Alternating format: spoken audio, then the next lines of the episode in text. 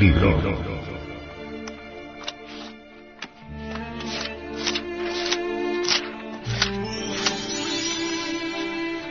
Tratado de Psicología Revolucionaria.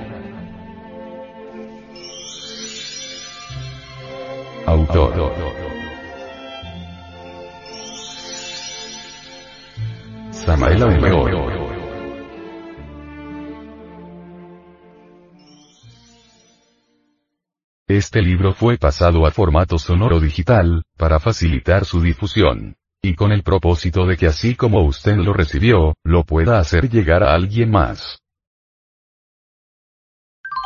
Capítulo 29. La decapitación.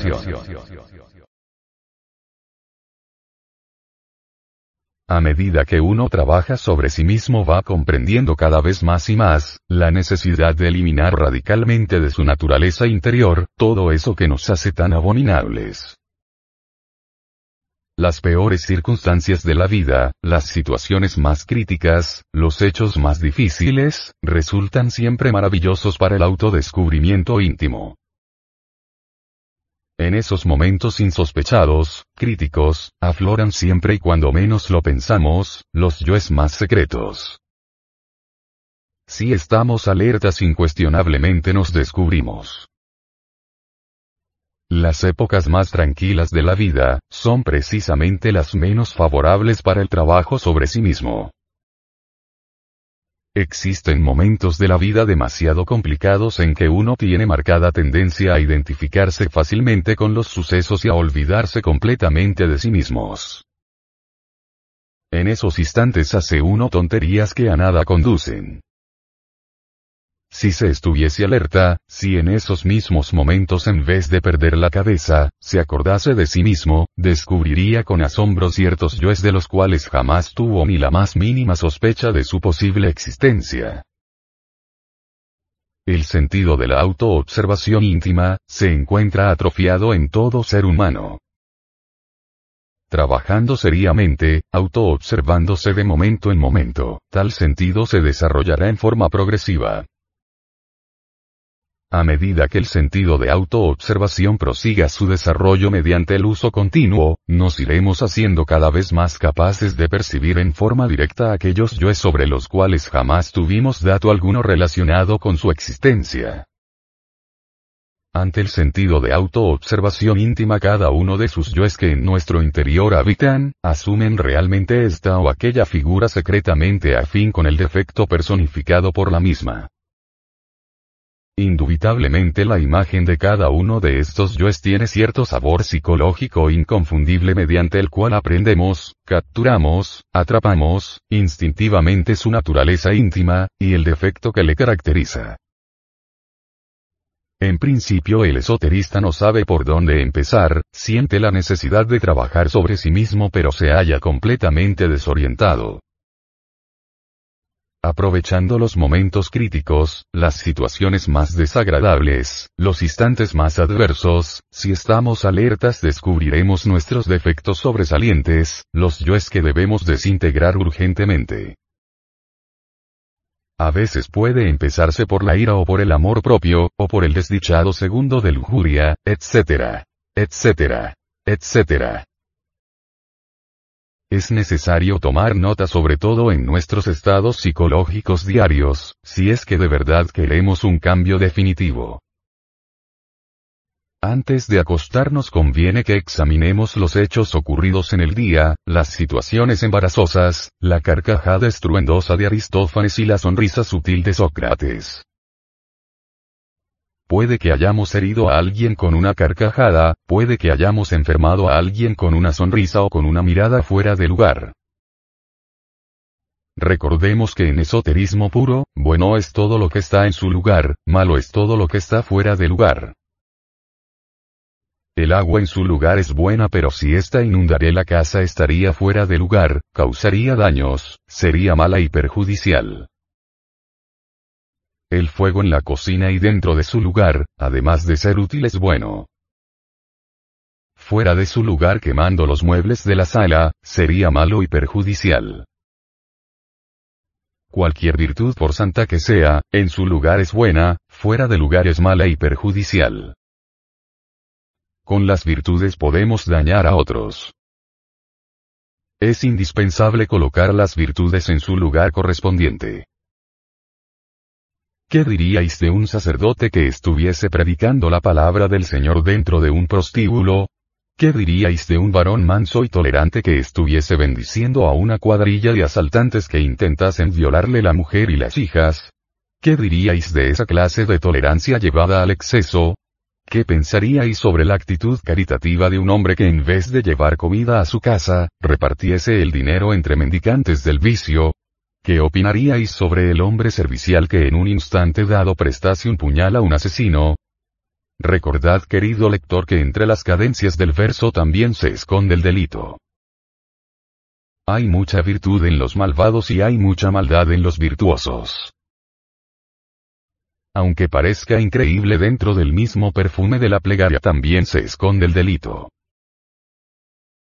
El delito se disfraza de santo, usa las mejores virtudes, se presenta como mártir y hasta oficia en los templos sagrados.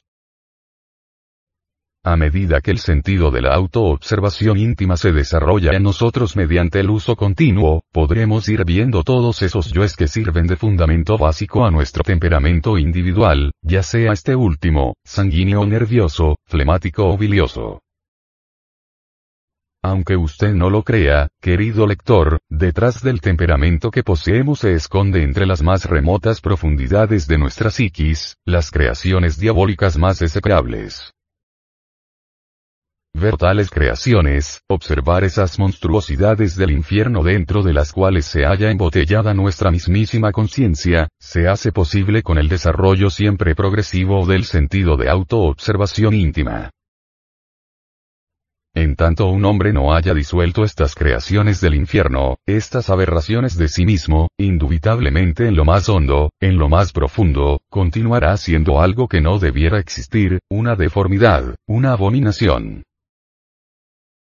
Lo más grave de todo esto es que el abominable no se da cuenta de su propia abominación, se cree bello, justo, buena persona, y hasta se queja de la incomprensión de los demás, lamenta la ingratitud de sus semejantes, dice que no lo entienden, llora afirmando que le deben, que le han pagado con moneda negra, etc.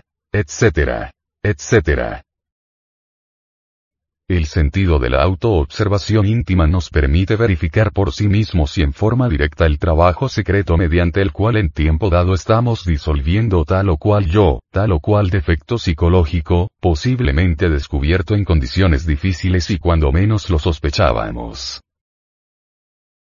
¿Habéis pensado tú alguna vez en la vida sobre lo que más os agrada o desagrada? ¿Tú, habéis reflexionado sobre los resortes secretos de la acción? ¿Por qué queréis tener una bella casa? ¿Por qué deseáis tener un coche último modelo? ¿Por qué queréis estar siempre a la última moda? ¿Por qué codiciáis no ser codicioso? ¿Qué es lo que más te ofendió en un momento dado? ¿Qué es lo que más os halagó ayer? ¿Por qué os sentisteis superior a fulano o a fulana de tal, en determinado instante? ¿A qué hora te sentisteis superior a alguien? ¿Por qué te engreísteis al relatar tus triunfos? ¿No pudisteis callar cuando murmuraban de otra persona conocida? ¿Recibisteis la copa de licor por cortesía? ¿Aceptaste fumar tal vez no teniendo el vicio, posiblemente por el concepto de educación o de hombría? ¿Estáis tú seguro de haber sido sincero en aquella conversación?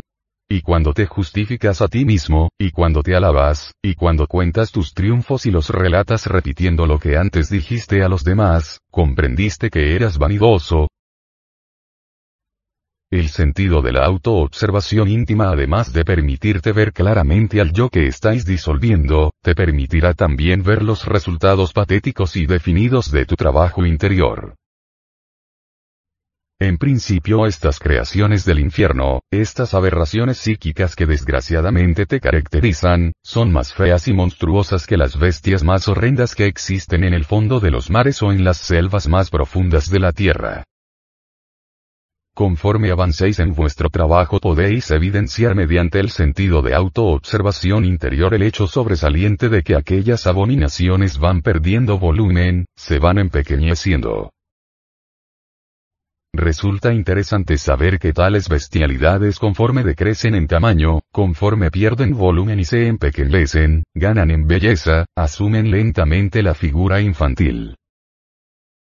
Por último se desintegran, se convierten en polvareda cósmica, entonces la esencia enfrascada, se libera, se emancipa, despierta. Indubitablemente la mente no puede alterar fundamentalmente ningún defecto psicológico. Obviamente el entendimiento puede darse el lujo de rotular un defecto con tal o cual nombre, de justificarlo, de pasarlo de un nivel a otro, etc. Mas no podría por sí mismo aniquilarlo, desintegrarlo. Necesitamos urgentemente de un poder flamígero superior a la mente, de un poder que sea capaz por sí mismo de reducir tal o cual defecto psicológico a mera polvareda cósmica.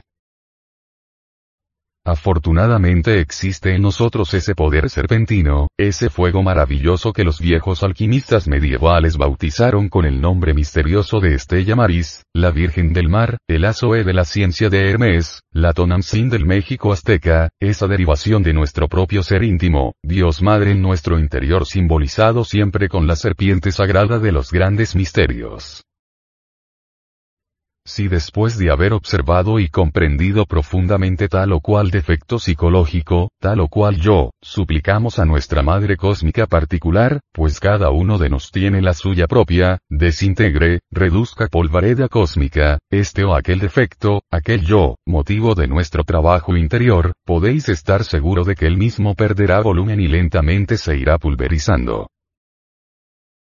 Todo esto implica naturalmente sucesivos trabajos de fondo, siempre continuos, pues ningún yo, puede ser desintegrado jamás instantáneamente.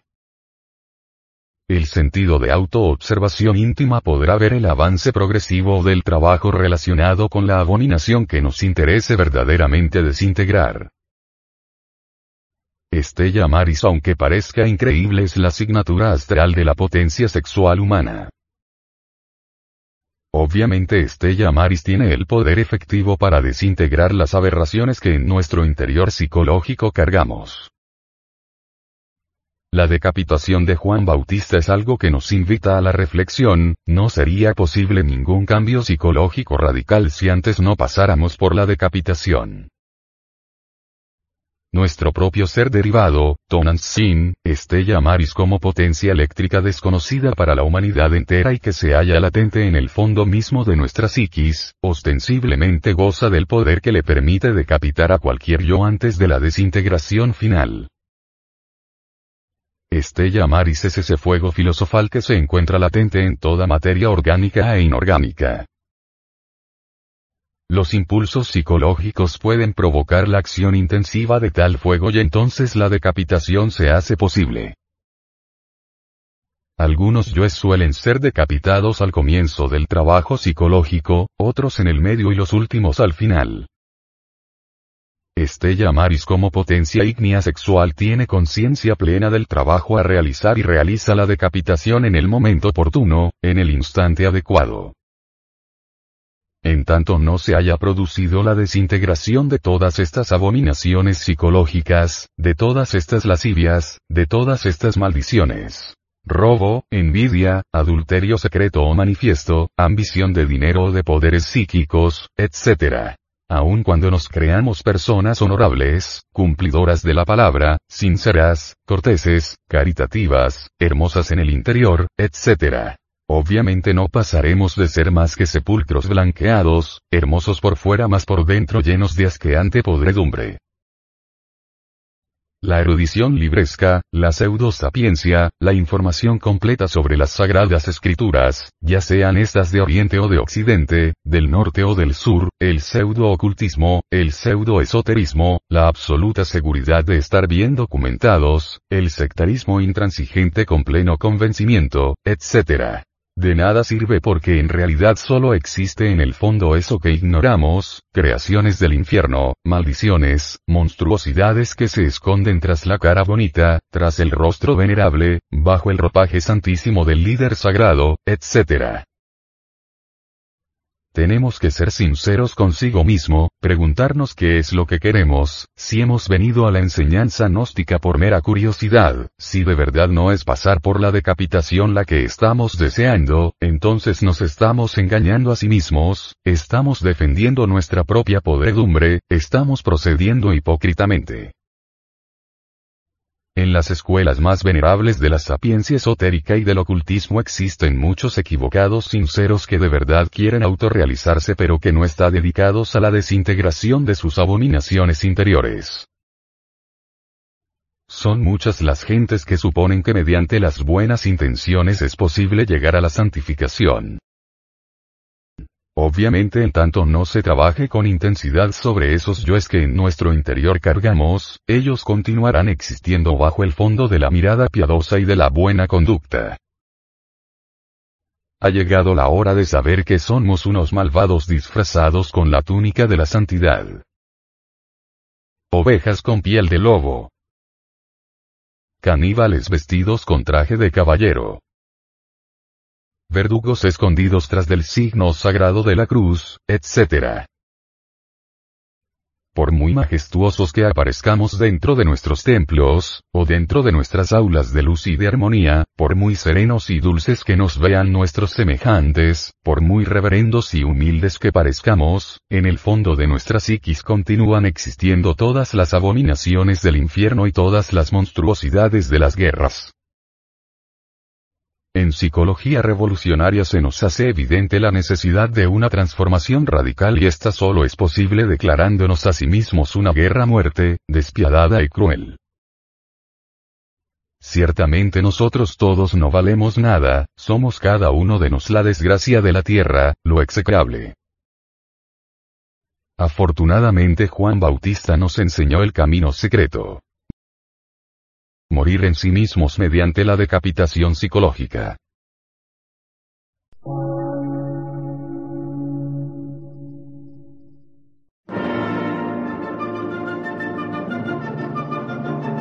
Emisora, gnóstica, transmundial.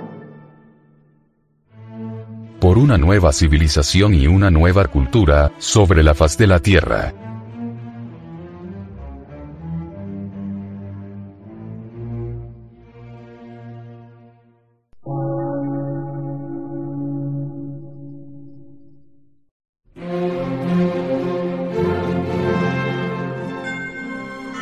Medio de radiodifusión, científico, artístico, místico y filosófico, de la Asociación Colombiana de Centros de Estudios Gnósticos, Antropológicos, Psicológicos y Culturales. A. C.